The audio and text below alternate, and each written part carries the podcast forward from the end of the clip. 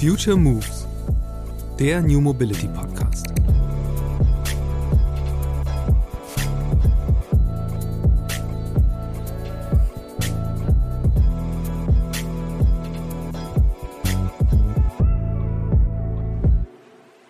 Wir haben auch hier ein Riesenproblem, äh, auch eine gemeinsame Sprache zu äh, sprechen zu wollen zwischen den ähm, äh, wilden Startups, die mhm. sagen, ach, das geht alles viel einfacher, und den Bahnleuten, die sagen, hm, Moment mal, aber hier muss ich noch auf das achten und hier gibt's noch dieses Problem. Und die haben ja nicht immer Unrecht, ganz im Gegenteil. Und ich hoffe sehr darauf und setze sehr darauf, ähm, dass beide Seiten verstehen, wie sehr sie sich brauchen ja. und auch die nächsten äh, Jahre, bis wir sozusagen in einem neuen System angekommen sind, äh, gemeinsam Seit an Seit für eine bessere Schiene ähm, ja letzten Endes arbeiten und kämpfen. Die Bahn braucht ein Update, heißt es oft. Denn marode Strecken, veraltete Züge und analoge Prozesse sorgen dafür, dass die Schiene nicht das leisten kann, was für die Verkehrswende unbedingt nötig wäre, nämlich mehr Menschen und Fracht von der Straße zu holen. Tatsächlich aber ist es mit einem Update nicht getan, denn die Bahn braucht vielmehr ein komplett neues Betriebssystem. Erst nach einer vollständigen Digitalisierung des Schienennetzes könnten 20 bis 25 Prozent mehr Züge über die vorhandenen Gleise rollen. Könnten. Denn beim Thema Digitalisierung der Infrastruktur steht die Bahn in Deutschland im europäischen Vergleich nicht unbedingt glänzend da eigentlich sogar auf dem letzten Platz. Das sagt meine Podcast-Gästin Maria Lehn. Maria ist CEO von SCI Verkehr. Die Hamburger Firma gilt als eine der führenden Strategieberatungen für die Bahnbranche. Maria hat darum nicht nur einen exzellenten Überblick über den Status quo der Schiene, sie hat auch jede Menge konkrete Ideen, wie sich dieser verbessern ließe. Welche Rolle Startups dabei spielen könnten, warum unscheinbare Überholgleise wichtiger sind als schillernde Prestigeprojekte und welche Gefahr für das System Bahn Maria, bei aller persönlichen Sympathie, im gerade beschlossenen 49-Euro-Ticket sieht, darum geht es in dieser Episode des Future Moves Podcasts mit Maria Lehnen von SCI Verkehr. Hallo Maria, schön, dass du im Podcast bist bei mir. Ich freue mich hier zu sein. Herzlichen Dank. Du bist Expertin für Innovationen bei der Bahn, äh, von daher die beste Ansprechpartnerin, wenn es um die Frage geht, warum dauert das alles so lange? Wie lang sind Innovationszyklen bei der Eisenbahn? Jetzt mal verglichen mit Auto und anderen Branchen. Ja, tatsächlich vergleichen ja viele, wenn sie die Innovationszyklen bei der Bahn äh, vergleichen mit der Straße. Aber wir dürfen nicht nur Züge vergleichen. Da ist ein Zug lebt circa 30 bis 40 Jahre. Güterwagen können auch noch länger leben.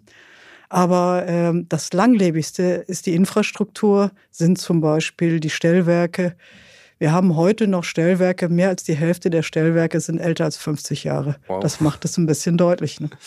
Ähm, aber das ist ja im Grunde genau der Knackpunkt gerade, weil es geht ja darum, äh, dass gerade irgendwie Tempo reingebracht werden soll in diese ganzen, in, gerade in den öffentlichen Verkehr, da Kapazitäten ausgebaut werden sollen.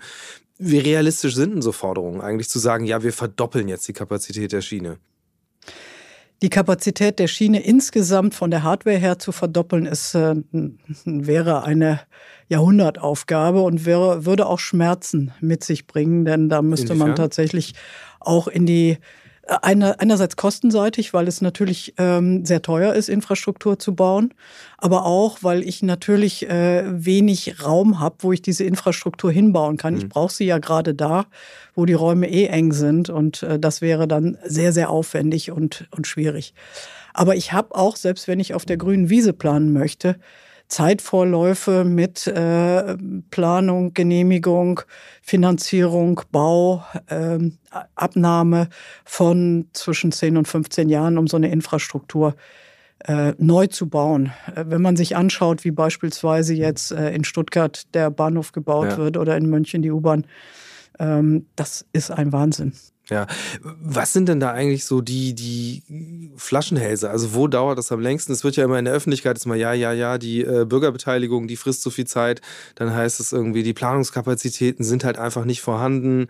Dann sind es wiederum die Prozesse, die sind halt noch so veraltet. Was sind denn da eigentlich äh, die, die schlimmsten Themen sozusagen? Wo sind die Stellschrauben? Weil das ist ja jetzt die Ansage vom, vom Bundesministerium für Digitales und Verkehr zu sagen, ja, wir wollen äh, das alles beschleunigen. Geht das überhaupt? Ja, ich muss zunächst mal unterscheiden zwischen meinem Bestandsnetz, was ich habe. Das Bestandsnetz, äh, da muss ich deutlich mehr Geld anfassen um das auf den Stand zu bringen, äh, dass es äh, leistungsfähiger ist. Dafür habe ich keine neuen Gleise gebaut. Hm. Ich habe dafür aber beispielsweise wieder Überholgleise gebaut. Überholgleise sind ganz wichtig, weil ich dann, man kennt das selber, wenn man mit der Bahn unterwegs ist, man fährt plötzlich hinter einem Regionalzug oder einer Güterbahn hinterher und ist dann furchtbar ausgebremst. Wenn man hier Möglichkeiten von Überholgleisen hätte, hat man mit wenig relativ wenig ja. Aufwand infrastrukturseitig, einen großen Hebel, weil man damit deutlich mehr Verkehr übers bestehende Netz fahren kann. Wenn ich tatsächlich richtige Neubauprojekte vornehme, dann habe ich die ganze Problematik äh, mit sicherlich auch den Beteiligungsthemen, den Entschädigungen, weil ich ja auch schauen muss, wo ich fahren kann etc. Und äh, das ist dann sehr, sehr aufwendig. Ja. Also da komme ich mit zehn Jahren nicht aus. Und wir sind aber eigentlich ja gerade in einer Situation, wo wir sagen, Veränderungen müssen schneller da sein, eigentlich als zehn Jahre, am liebsten in zweien oder dreien. Ähm, welche Rolle kann Digitalisierung dabei spielen? Auch Digitalisierung braucht bei der Bahn lange. Mhm. Auch das, alles dauert bei der Bahn lange und äh, auch Digitalisierung braucht lange. Aber in der Tat habe ich natürlich die Möglichkeit, wenn ich da rein jetzt ernsthaft investiere, und es gibt eine europäische Vereinbarung, dieses äh, sogenannte ETCS, das ist European Train Control System, mhm. wenn ich das ähm, realisiere, und zwar auch auf dem Level, äh, auf dem es jetzt State of the Art ist und nicht das äh, alte Level installiere, ja. dann habe ich schon die Möglichkeit, roundabout, da streiten sich äh, die Experten immer noch ein bisschen, aber so 20 Prozent, vielleicht auch 25 Prozent an zusätzlicher Kapazität auf die Schiene zu bringen. Ja. Aber nur wenn ich das tue. Und ähm, Deutschland trägt da leider in Europa die rote Laterne was die Realisierung angeht. Was heißt das genau? Also woran hakt das? Eben, wir, du sagst oft wenn. Was wir sind, sind die, die Letzten. Wir sind tatsächlich in Deutschland die Letzten. Äh, andere Länder haben das schon komplett gemacht, also oder sind innerhalb der nächsten äh, wenigen Jahre, also zwei, drei Jahre, in der, also so weit, dass sie ihr Gesamtnetz damit ausgestattet haben. Mhm. Das sind natürlich vor allen Dingen, muss man der Fairness halber sagen, kleine Länder. Belgien, ja. Dänemark, äh, die Schweiz. Ähm, das ist natürlich in den Flächenländern schwieriger. Aber Deutschland äh, hat gerade mal 10 Prozent ausgestattet und hat auch nach dem jetzigen Planungsstand bis 2030 gar nicht vor, da Geld reinzustecken. Okay. Und das ist das Drama. Das äh, in der Tat. Ähm, aber vielleicht kurz mal zur Erläuterung, was, was kann das System? Also woher kommt dann die Effizienzsteigerung?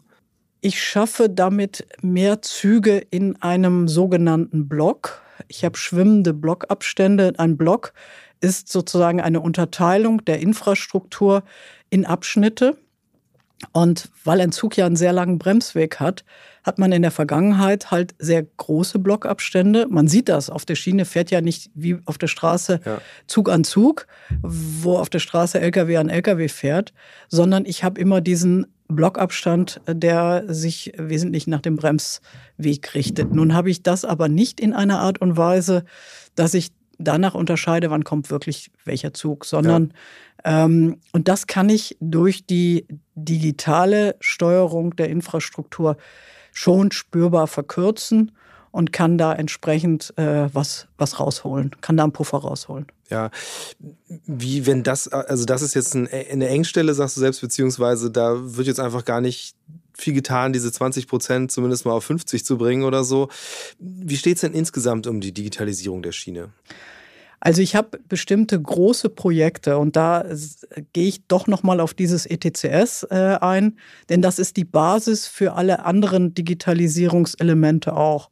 Wenn ich die Infrastruktur digitalisiert habe, kann ich zukünftig automatisiert fahren. Ja. Habe ich äh, auch für viele zusätzliche Apps und Lösungen eigentlich die Voraussetzung geschaffen. Das ist sozusagen meine Basisinvestition, das ist sozusagen das Betriebssystem, wenn mhm. ich es mal auf einen Rechner übertrage.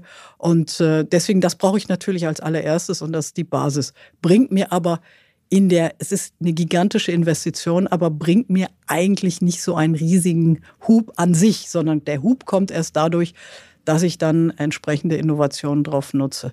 Das Zweite ist, und das ist das große Problem bei der Schiene, sie ist nicht nur langsam. Ich habe einen Wahnsinns-Migrationspfad äh, mhm. aufzunehmen. Äh, beispielsweise könnte ich den Güterverkehr durch eine digitale automatische Kupplung deutlich verbessern. Ich habe dieses unangenehme Rangieren nicht mehr. Ich habe dieses bei Wind und Wetter Züge abgehen müssen nicht mehr. Also ich käme da in einen Zustand, den man sonst von anderen Bereichen kennt. Vielleicht musst du kurz einmal erklären, digitale Kupplungen. Es geht dabei darum, ähm, dass Züge die heute noch mit einem mit zwei Puffern unterwegs sind, zumindest die Güterzüge. Beim Personenzügen ist es schon ein bisschen anders. Und äh, einem Zughaken, den ein Rangierer händisch da drüber legt, ähm, soll in Zukunft in der Mitte eine Kupplung bestehen, die gleichzeitig auch Pufferfunktionen hat und äh, womit ich automatisch über digitale ähm, Kontrolle sicherstellen kann, dass das korrekt stattfindet, dass der Zug, der, der nächste Wagen richtig am Zug befestigt ist und ich kann ihn auch automatisch lösen. Ja. Ich kann auch über diese Leitung weitere Informationen und Daten schicken, was heute ein Güterwagen gar nicht kann. Also, dass man das mal komplett versteht, ist tatsächlich so, dass wirklich jeder jeder Waggon, der an so einem Containerzug dran ist, von Hand an, äh, dran gekuppelt wird und auch wieder abgekuppelt werden muss. Und vor allen Dingen, wenn man dann eben sagt, man will da einzelne Waggons rausnehmen, damit die ein anderes Ziel haben, ist halt ein immenser ja, Aufwand an Handarbeit einfach. Genau, ich habe einen sehr hohen Rangieraufwand. Auch wenn ich zum Beispiel äh, Waggons aus ähm, Gewerbegebieten abholen möchte, wo ich nicht einen ganzen Zug hole. Denn ein ganzer Zug, da brauche ich das ja nicht ständig machen. Ja. Da fahre ich mit einem leeren Zug rein, lasse den beladen und fahre dann voll raus. Aber wenn ich drei Wagen hier, fünf Wagen da äh, nehme, dann ist das ohnehin Derzeit ist es der berühmte Einzelwagenverkehr ein Zuschussgeschäft bei allen Bahnen, die das machen. Gesellschaftlich wollen wir das aber ja. gerne.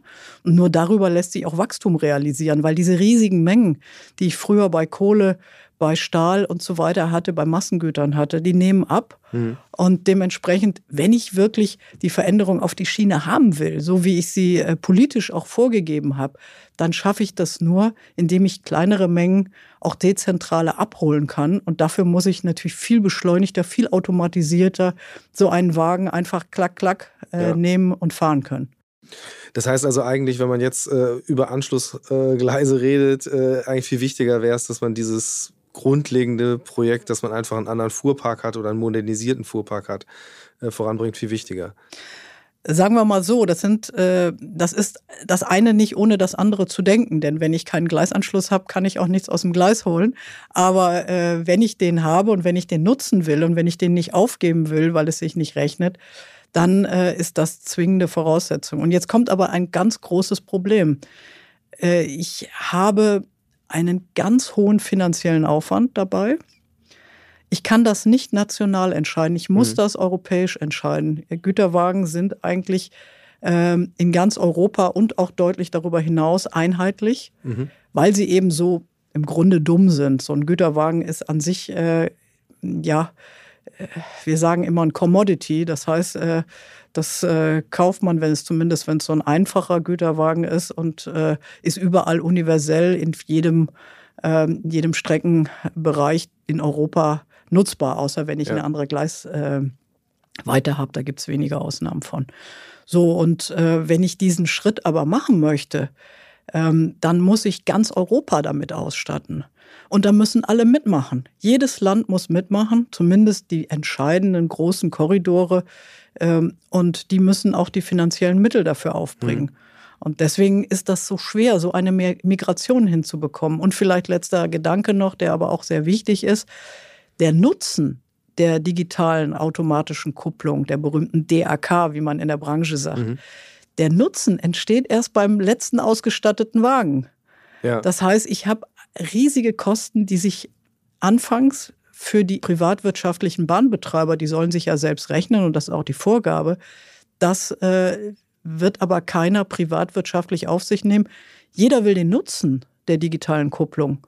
Aber niemand will die Migration dafür finanziell äh, tragen. Und deswegen wird das eine staatliche Aufgabe sein, wenn man das will.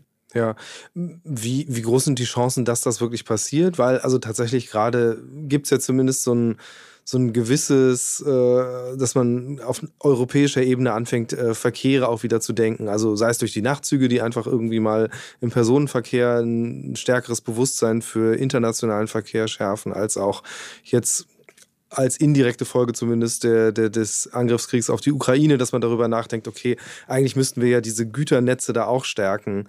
Siehst du eine Chance, dass da ein Umdenken stattfindet oder dass da überhaupt ein bisschen Tempo reinkommt? Also ich sehe, dass wir im Moment ein riesiges Momentum haben und wenn wir äh, nicht äh, uns völlig blöd anstellen, sage ich mal, ähm, müsste das eigentlich jetzt und genau jetzt funktionieren. Und zwar vor allen Dingen auch aufgrund der Umweltthematik, ja. die wir haben. Denn wir wissen ja, dass äh, wir alle einen deutlich äh, reduzierten CO2-Footprint brauchen, das auch möglichst sofort. Wir sehen auf der anderen Seite, dass, die, ähm, dass der Verkehr hier einer der Hauptverursacher und Hauptproblem äh, Problemfelder für CO2 ist.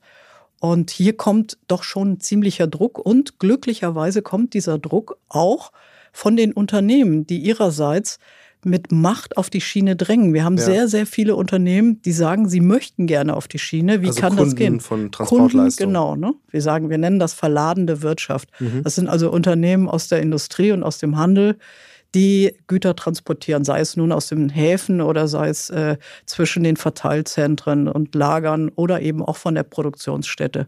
Und die drücken auf die Schiene und sagen, wir wollen und wir wollen mehr die Schiene nutzen, denn die müssen ja alle auch ihrerseits, um zum Beispiel attraktive Kredite zu bekommen, äh, bestimmte Kriterien erfüllen. Und, um, und dafür müssen sie nachweisen, dass sie einen entsprechenden CO2-Einsparpfad ja. ein, schlagen und sie wissen, das Einfachste ist, das im Transportbereich zu machen. Und deswegen, da kommt ein Druck und deswegen bin ich sehr optimistisch, ja, sehr streichig. Ich bin optimistisch, dass wir das schaffen, selbst wenn es eine sehr große Kraftanstrengung ist dann lassen wir den Optimismus an der Stelle mal stehen und hoffen aufs Beste. Ich würde gerne nochmal zurückkommen auf das Thema Digitalisierung der Schiene. Du hast eben äh, selbst gesagt, äh, wenn diese Infrastruktur oder das Betriebssystem erstmal da ist, äh, Automobilwirtschaft hat das ja verstanden, da wird ja auch gerade Großes, Großes unternommen, dass das Produkt Auto zumindest als Basis für ein Betriebssystem neu zu bauen, neu äh, zu erfinden fast. Ähm, das übertragen auf die Schiene, du hast eben selbst den, den Begriff Apps verwendet. Ähm, erklär doch mal so ein bisschen, äh, was sind denn die Möglichkeiten, die da entstehen und vor allem Apps, was heißt das auch? Also gibt es dann wirklich die Möglichkeit, dass da ganz neue Ökosysteme entstehen, dass da Startups aufpoppen, die einfach mit äh, Ideen, Konzepten um die Ecke kommen, die bislang einfach gar keinen Anknüpfungspunkt hatten? Ja, genau das brauchen wir ganz dringend, denn wir müssen auch ein bisschen die alte Denke aufbrechen im Bahnsektor und müssen die neuen Möglichkeiten zeigen.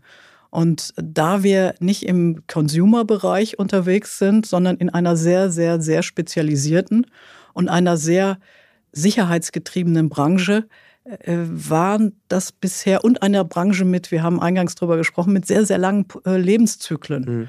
ähm, waren wir bisher noch gar nicht so richtig äh, an dem Punkt, wir fahren eben jetzt noch mit Lokomotiven, die eben in den 80er Jahren gebaut worden sind. Das sind die, die meisten, mit denen wir unterwegs sind heute, in den 90er Jahren so. Und da ist natürlich klar, dass da die Digitalisierung auf den Fahrzeugen gar nicht in dem Maße vorhanden ist. Ja.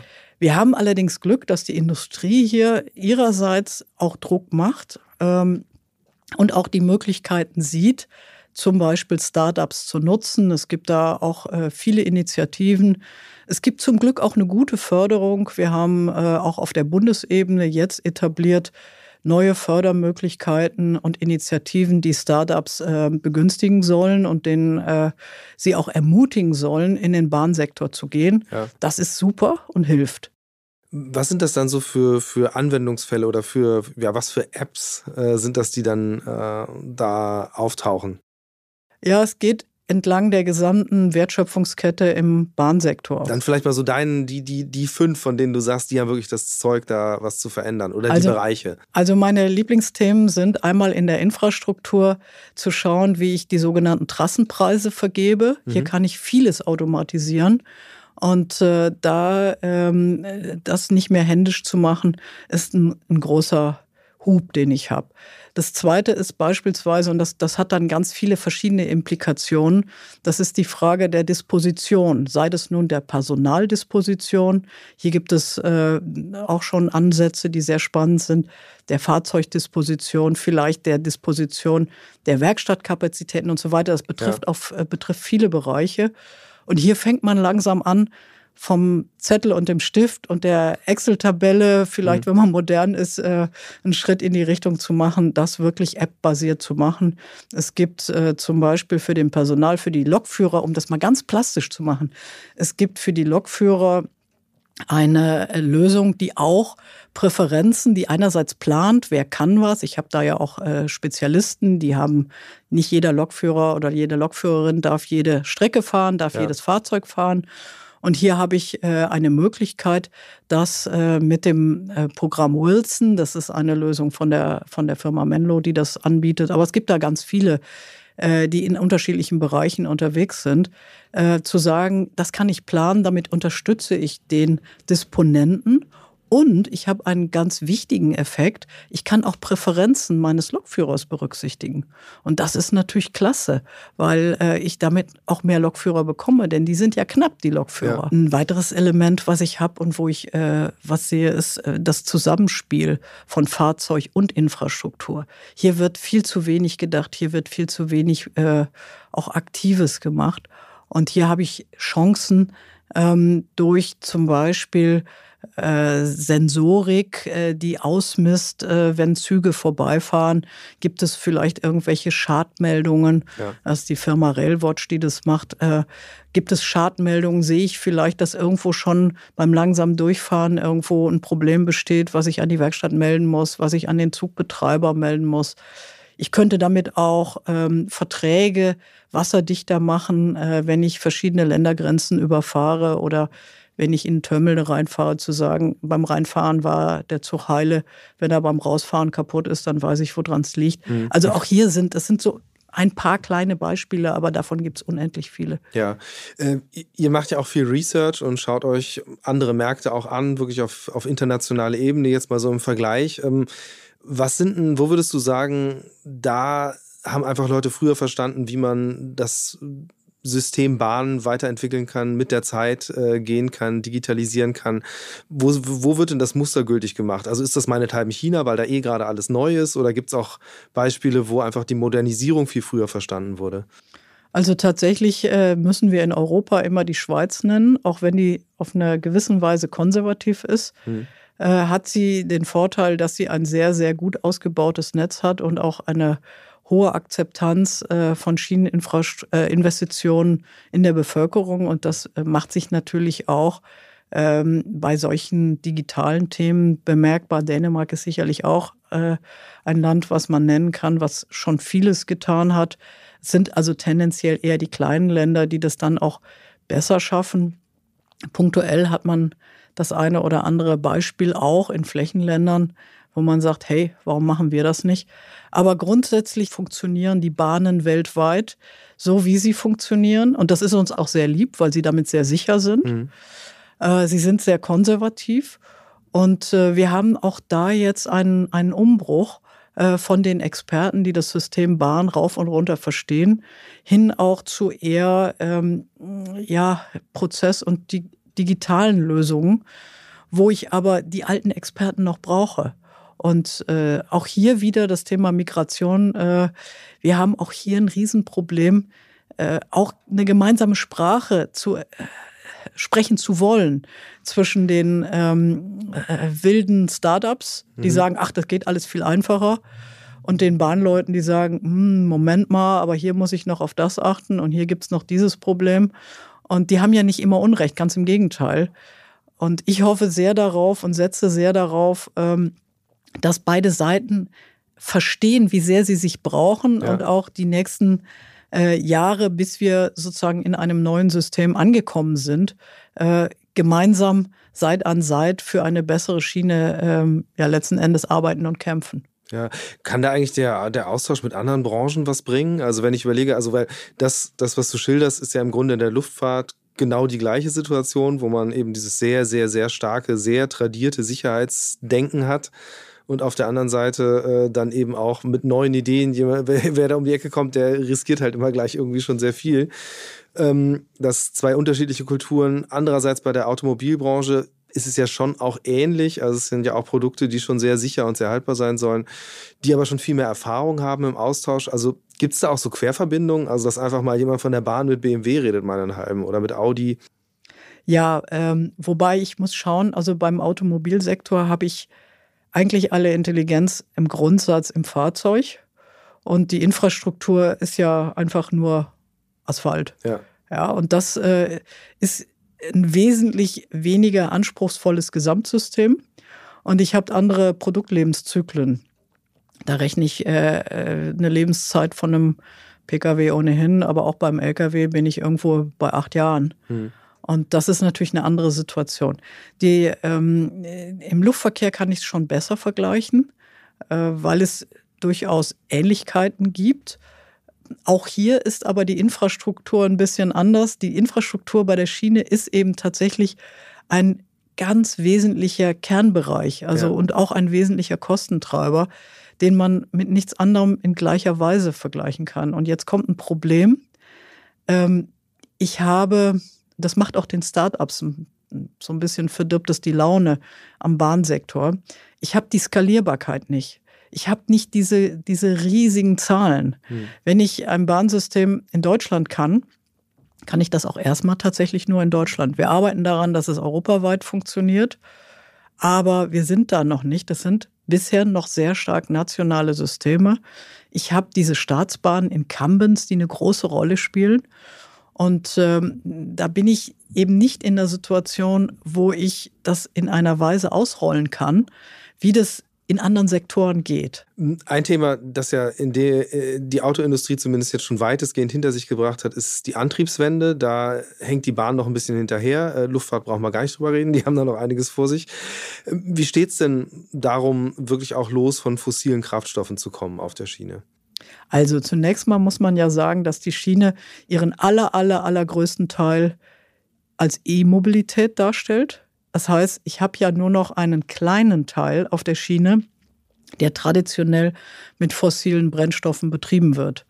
Äh, insbesondere, weil das eine ist, äh, ist äh, stromgetrieben. Nun kann ja. ich jetzt auch fragen, wo kommt der Strom her? Wird der vielleicht doch wieder fossil irgendwo hergestellt?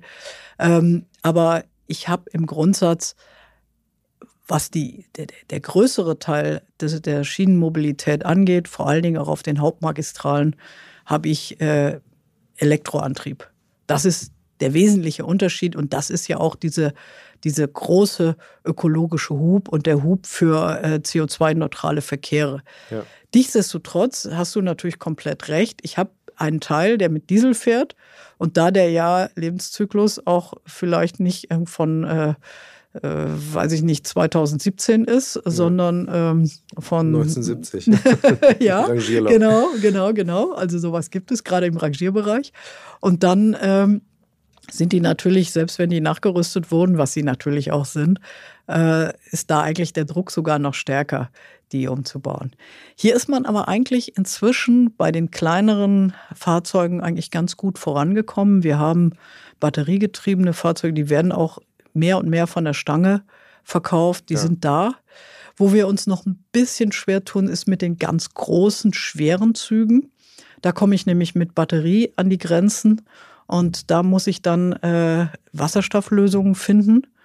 Und das ist sehr aufwendig und sehr, sehr anspruchsvoll. Gibt es auch, gibt es auch erste Versuche und wird sicherlich auf der, auf der langen Achse ähm, das äh, der Antrieb der Zukunft sein. Aber wir haben auf jeden Fall noch eine Übergangsphase und da werden wir ganz gut mit Batterie leben können. Aber da sind wir eigentlich guter Dinge, das funktioniert und ähm, da äh, macht sich eigentlich zumindest in Deutschland die Bahnbranche keine Sorgen. Ja. Die, die Sorgen äh, müssen wahrscheinlich im Kern zum Beispiel die Amerikaner haben, die äh, den allergrößten Anteil ihres Schienenverkehrs äh, Diesel getrieben ja. macht. Und da ist es nahezu gar nicht möglich. Also da sind Elektrifizierungsprogramme kaum vorstellbar etc. Also da sind wir schon ganz gut davor. Welche Rolle spielt es eigentlich, ähm, welche, welche Anbieter, welche Betreiber so auf der Schiene unterwegs sind und vor allen Dingen auch, dass es immer eine sehr, also gerade im Personenverkehr ja auch eine sehr starke Verquickung gibt ähm, mit äh, dem Staat, der ja viele Dienstleistungen bestellt, viele Ausschreibungen macht. Also Hintergrund ist, ich denke gerade an ähm, solche Fälle, also es gibt jetzt ja in Nordwestdeutschland den ersten Betreiber, der wirklich ein reines wasserstoffbetriebenes Triebwagen äh, Netzwerk gerade aufbaut. Da scheint das zu funktionieren. Ähm, eine andere Strecke, ich meine, es war in Thüringen, muss jetzt irgendwie nochmal neu ausgeschrieben werden, weil sich einfach niemand beworben hat äh, für eine Strecke mit Wasserstoff. Wie gestaltet man eigentlich dieses ganze System am besten, um wirklich schnell voranzukommen? Ich höre aus deiner Frage ein bisschen auch die Frage nach Wettbewerb raus. Also sind wir eigentlich mit den Staatsbahnen äh, so aufgestellt, dass wir die Innovationen auch wirklich schnell genug gehen? Da müssen wir ein bisschen unterscheiden. Wir haben im Schienenverkehr drei große Bereiche. Der eine ist der Güterverkehr, da haben wir schon viel drüber geredet. Das funktioniert dann, wenn es Vorgaben gibt, gesetzliche Vorgaben. Das ist aber im Kern privatwirtschaftlich. Auch ja. wenn ich da einen Betreiber habe, äh, die Deutsche Bahn, die da noch einen beträchtlichen Marktanteil hat. Aber das ist im Prinzip marktgetrieben. Mhm. Und äh, da spielt dann zum Beispiel die Rolle, das, was ich eingangs sagte, dass viele Unternehmen sagen, wir möchten aber unsere Güter CO2-neutraler fahren und bitte, äh, liebes Verkehrsunternehmen, weist mir das nach. Ja. Das ist der Güterverkehr. Im Personenverkehr habe ich einerseits den Fernverkehr und da spielt die Deutsche Bahn in Deutschland zumindest noch eine wesentliche Rolle und hat den allergrößten Marktanteil, in aller allergrößten. Ähm, anders sieht es aus im äh, regionalen Verkehr, im Schienenpersonennahverkehr bisschen sperriges Wort, aber das ist alles, was wir so Pendlerverkehre ja. nennen und sowas. Ähm, und hier gibt es ein, äh, eine Regelung, die Ausschreibungen äh, nach sich zieht und wo es sogenannte Aufgabenträger gibt, die äh, entweder landesweit sind oder innerhalb der Länder nochmal es einzelne Aufgabenträger gibt, die, die, die sich dann eine Region äh, aufteilen.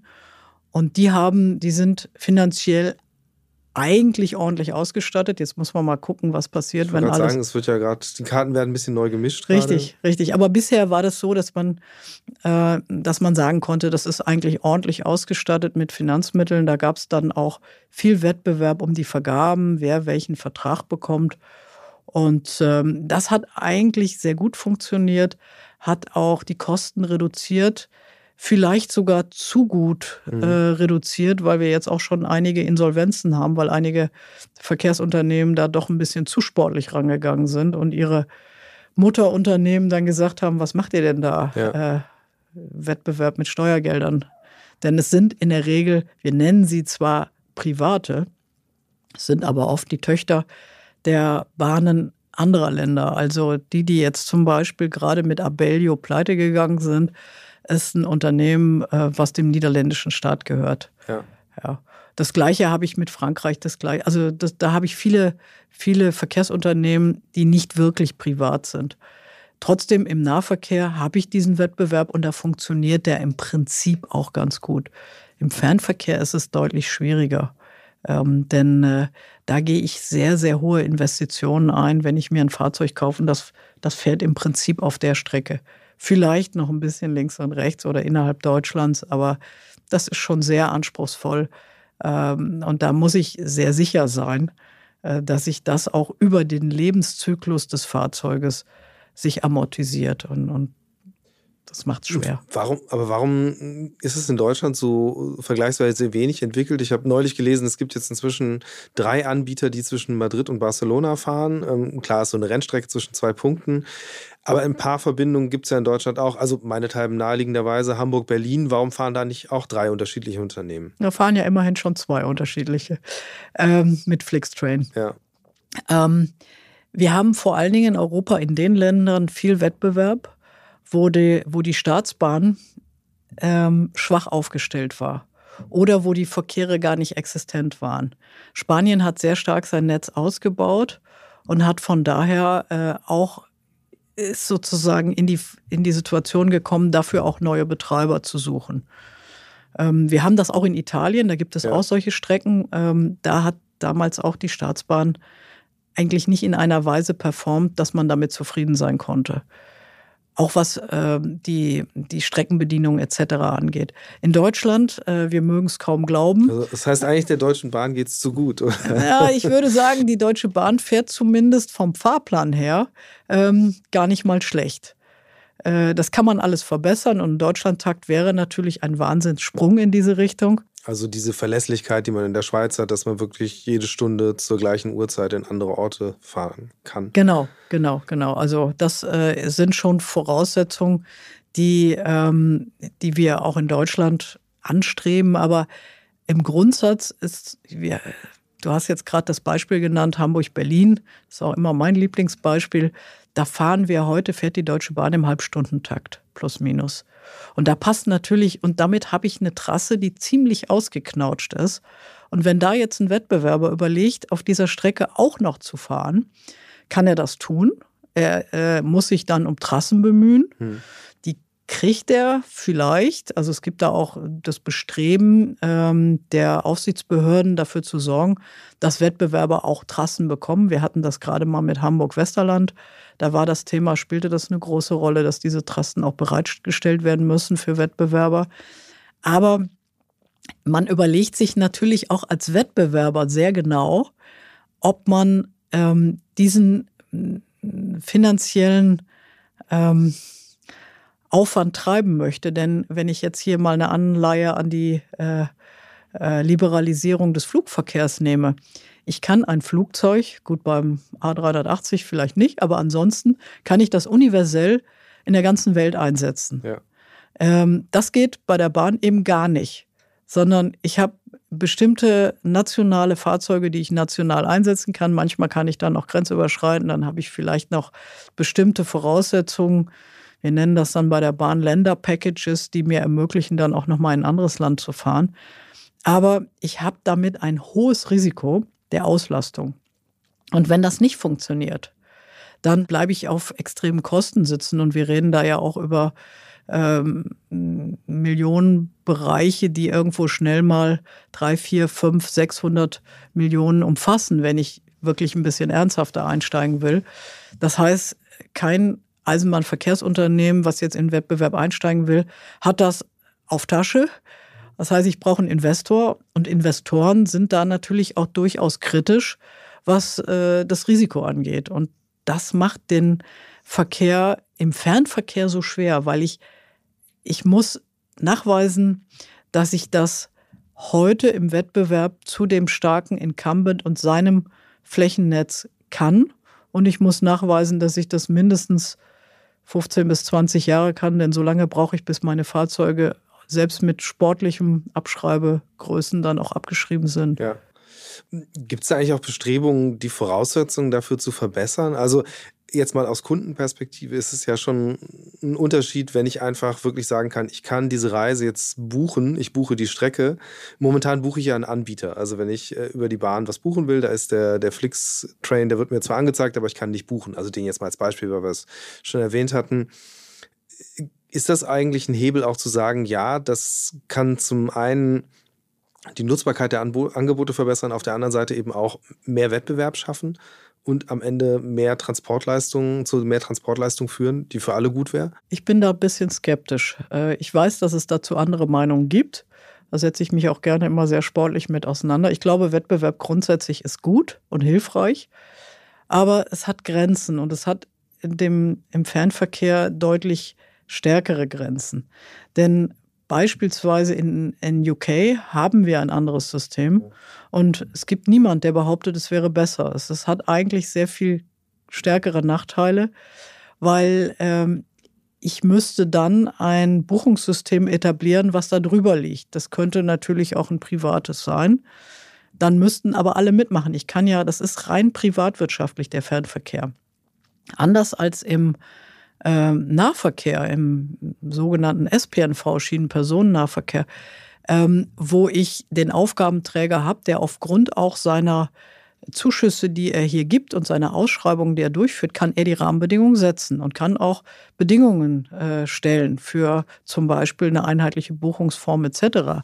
Im Fernverkehr ist das nicht so, weil das eigenwirtschaftlich zu erbringen ist. Da darf man nach europäischem Recht keine Zuschüsse mhm. zugewähren.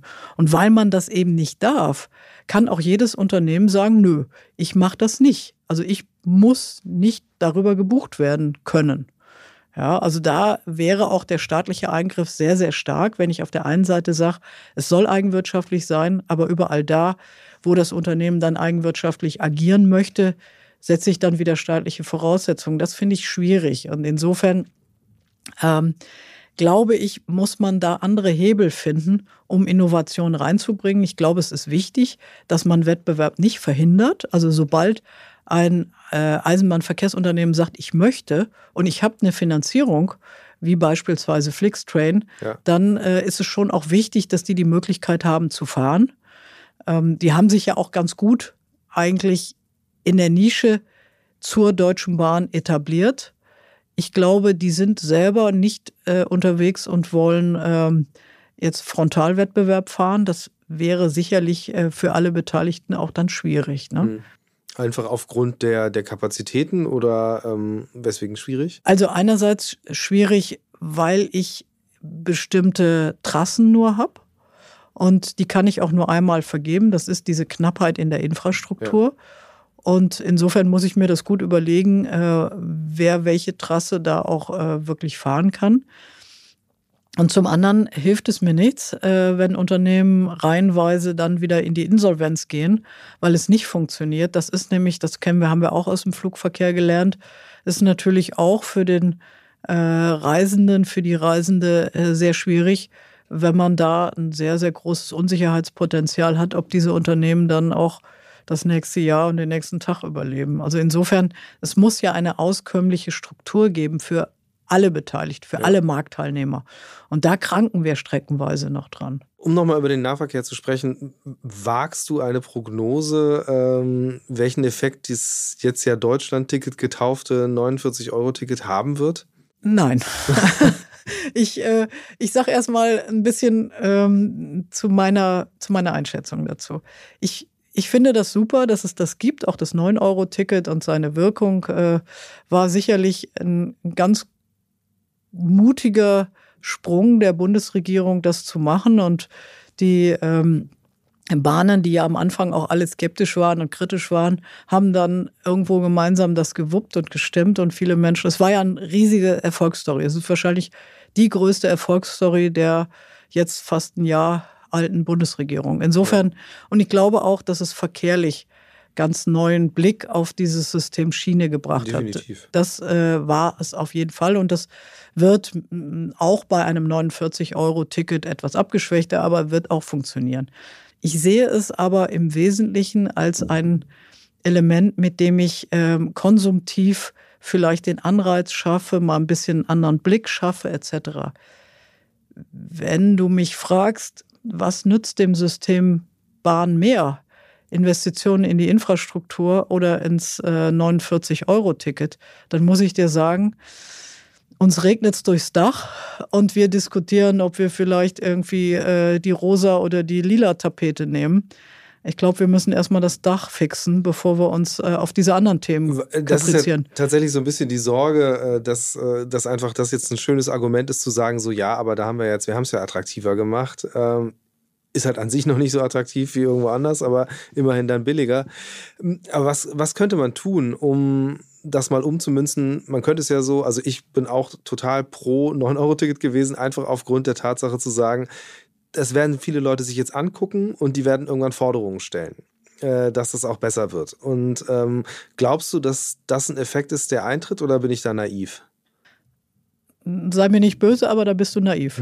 ähm, und zwar deshalb, ähm, grundsätzlich stimmt das ja, ja, dass sich äh, die Nachfrage schafft auch ein Angebot. Das ist ja der Gedanke, der dahinter steckt. Und äh, dieser Druck wird dem System dann sicherlich auch gut tun äh, im politischen Umfeld etc. Aber ich habe ja eingangs gesagt, wie lange das dauert, ähm, bis man ähm, auch sogar kleine Maßnahmen äh, in dieses System ähm, zum Beispiel auf der Streckenseite, bei der Beschleunigung, äh, bei neuen Trassen, bei Überholgleisen und so weiter braucht. Das heißt, wenn wir das heute uns wünschen und heute der Druck entsteht, wird das 10 bis 15 Jahre dauern, bis das auf der Schiene ist. Und das ist natürlich eine Zeit, da pokert auch der ein oder andere drauf, dass bis dahin haben das alle wieder vergessen. Hm. Das heißt, ich befürchte ein bisschen, dass wir den Mangel weiter verwalten, wir viele, viele schlechte Strecken haben, wir noch unpünktlicher werden, weil das System natürlich noch mehr in die Knie geht. äh, wenn wir nicht in diese Basics äh, wie Infrastruktur und Digitalisierung investieren. Und diese Gelder sind einfach derzeit nicht bereitgestellt. Ganz im Gegenteil. Und da sehe ich, da habe ich Bauchschmerzen.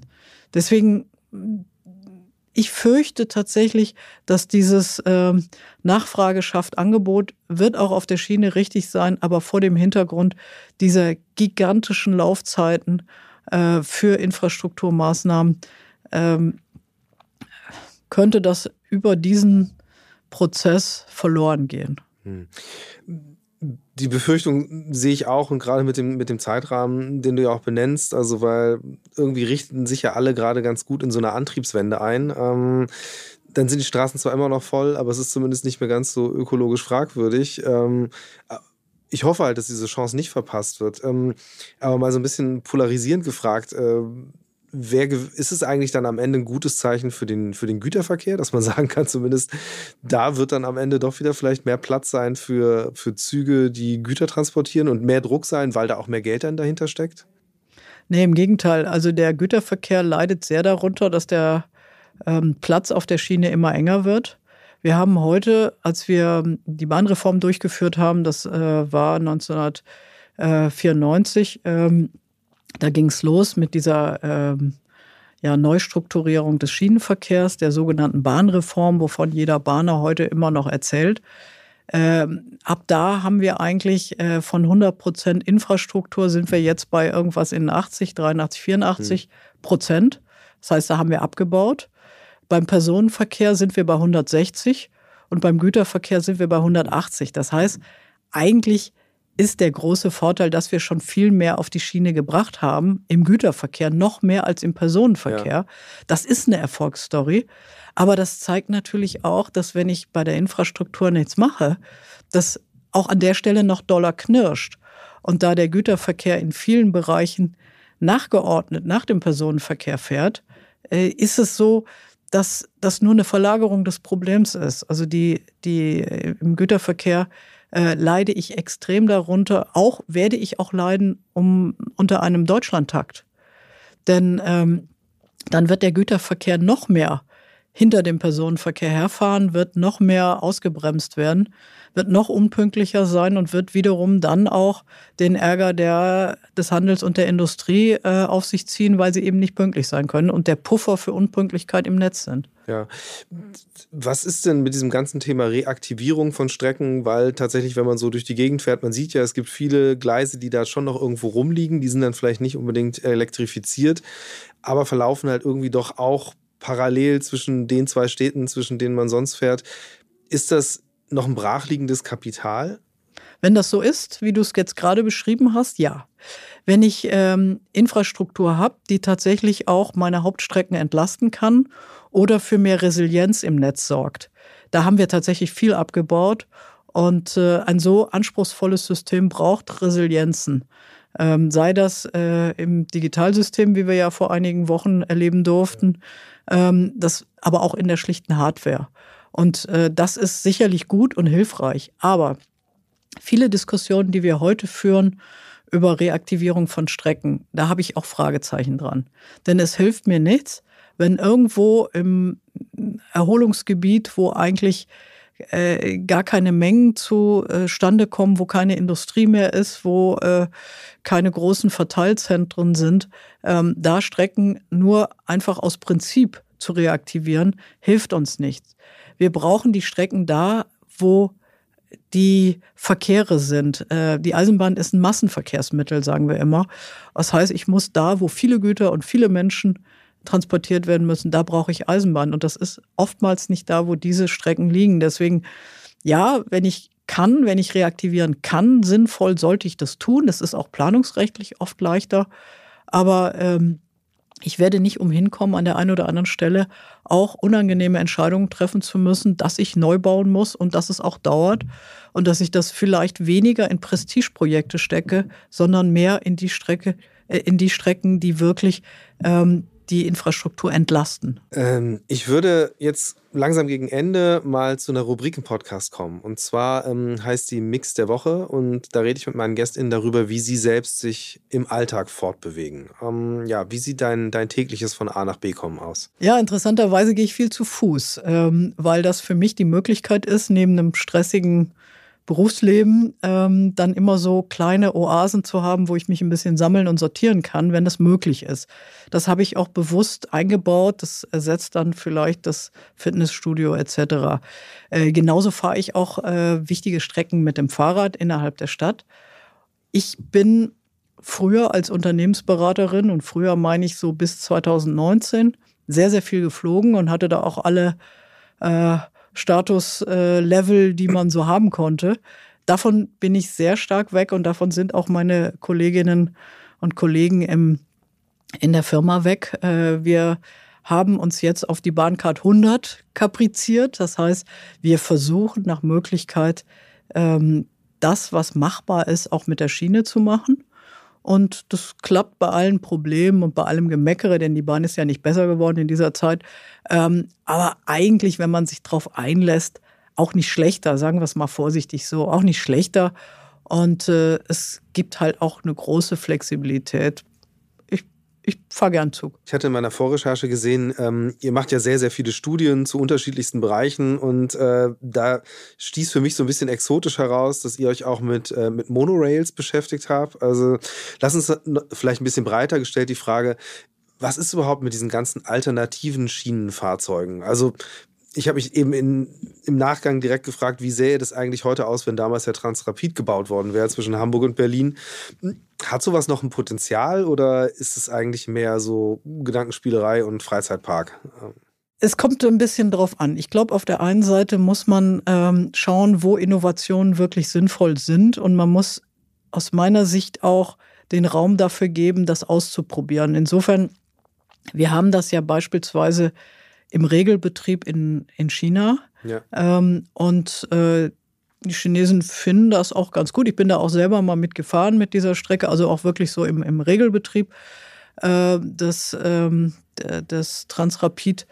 Ähm, das Problem dieser Innovation, ich glaube, die wäre überlebensfähig gewesen, wenn sie ähm, eine, ja, wenn ich nicht dieses Migrationsthema gehabt hätte. Und denn es ist nicht systemfähig mit der jetzigen Schiene. Ja. Und das macht es so schwer. Und ich habe natürlich immer einen Exoten. Bei Monorail ist es noch viel schlimmer. Auf der anderen Seite kann ich mir da aber streckenweise auch Exoten leisten und habe dann auch noch so ein bisschen so ein Fun Fact und so ein ähm, ja, so ein USP, also sowas, was alle anderen nicht haben und womit man sagen kann, Mensch, in äh, Kuala Lumpur fahre ich eben ganz wunderbar mit der Monorail und die sieht toll aus und das ist schon eine Attraktion für sich. Also auf der einen Seite Innovation durchaus in einem gewissen Maße treiben, auch damit man schaut, ob man noch auf dem richtigen Dampfer mit der Schiene ist. Und auf der anderen Seite solche Exoten da, wo sie jetzt ähm, sinnvoll sein können aus unterschiedlichsten Gründen, weil ich weniger Fläche habe oder weil ich äh, eine Mischung zwischen äh, Freizeitpark und Beförderung haben möchte. Da finde ich das durchaus sinnvoll und äh, eine spannende Ergänzung. Ist ja eigentlich eh interessant. Also das Thema Bahn fasziniert ja die Menschen auch sehr und es gibt ja diese eben sei es jetzt Monorail oder andere Konzepte, äh, immer wieder tauchen ja auch im Netz U-Bahn-Pläne auf, wo man sagt, jetzt hat man ein europäisches U-Bahn-Netz. Ist es eigentlich was, womit du dich auch beschäftigst, mit diesen Fantasien? Also ob da irgendwas drinsteckt, so an Inspiration? Ja klar, also wir haben natürlich als äh, Unternehmen, äh, sind wir auch immer wieder gefragt bei solchen Innovationen ähm, für die Firmen, die solche Innovationen treiben, meistens, also weniger für die, die es kaufen wollen, sondern mehr für die, die es entwickeln wollen und schauen wollen, ob dafür ein Markt da ist. Äh, das auch ähm, zu analysieren, da gemeinsam mit den Unternehmen Machbarkeitsstudien Studien zu machen, Akzeptanzstudien und solche Dinge mehr. Das ist ja ein bisschen unser täglich Brot. Ja. Und deswegen stehe ich dem sehr interessiert und aufgeschlossen gegenüber. Gleichzeitig muss ich sagen, ähm, tatsächlich muss man da auch aus der beratenden Sicht oftmals sagen, hm, ist eine tolle Idee, aber es gibt doch ein paar Hürden, ähm, die es schwer machen würden. Und ähm, das muss man muss man dann auch im Vorfeld diskutieren, damit da nicht irgendwo Kathedralen in die Wüste gebaut werden. Letzte Frage, weil es gerade da noch gut anschließt und wir nicht drüber gesprochen haben. Ähm, wie, wie stehst du zum Hype um die Nachtzüge, der gerade so ein bisschen ja noch am Aufkommen ist? Auch da aus der Branchenkenntnis äh, ein klein bisschen nüchterner.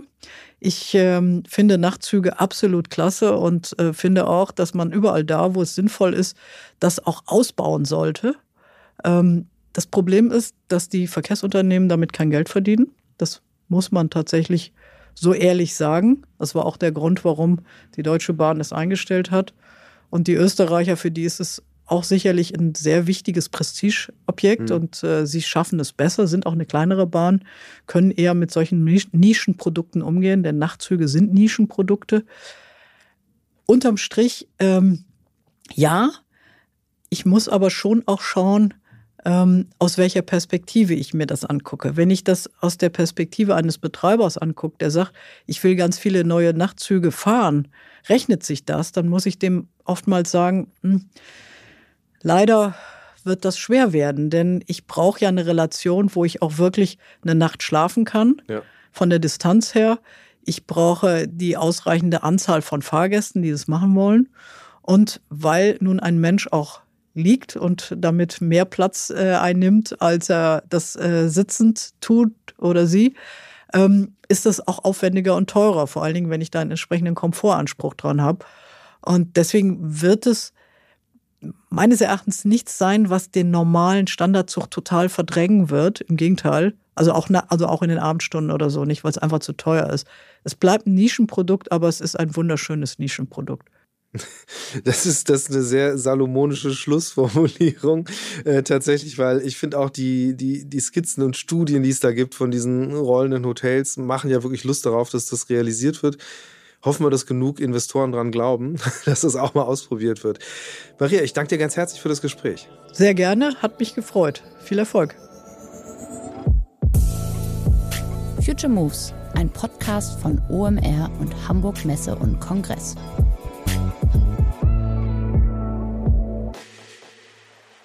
Dieser Podcast wird produziert von Podstars bei OMR.